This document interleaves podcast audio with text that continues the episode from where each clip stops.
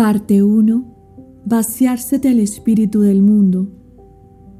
Día 11. De la fervorosa enmienda de nuestra vida. Parte 1. Imitación de Cristo, libro 1, capítulo 25.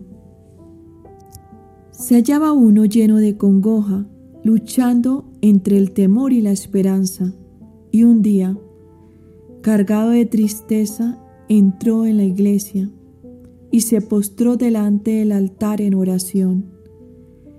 Y meditando en su corazón varias cosas, dijo, Oh, si supiese que había de perseverar.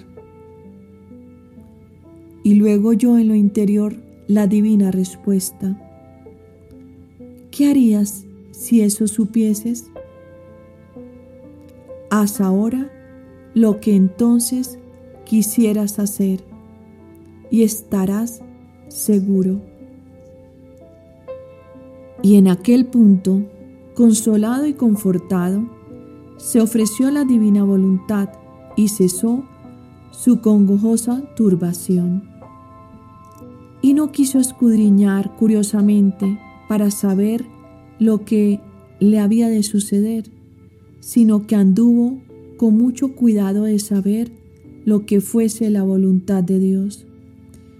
Y a sus divinos ojos, más agradable y perfecto para comenzar y perfeccionar toda buena obra. El profeta dice, espera en el Señor y haz bondad y habita en la tierra y serás apacentado en sus riquezas. Detiene a muchos el fervor de su aprovechamiento, el espanto de la dificultad o el trabajo de la pelea.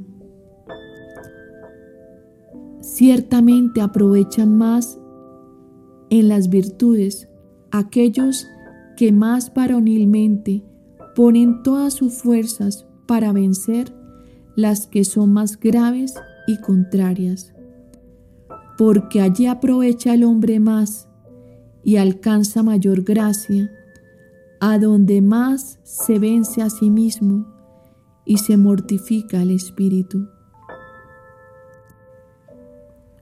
Pero no todos tienen igual ánimo para vencer y mortificarse. No obstante, el diligente y celoso de su aprovechamiento más fuerte será para la perfección, aunque tenga muchas pasiones, que el del buen natural, si pone poco cuidado en las virtudes.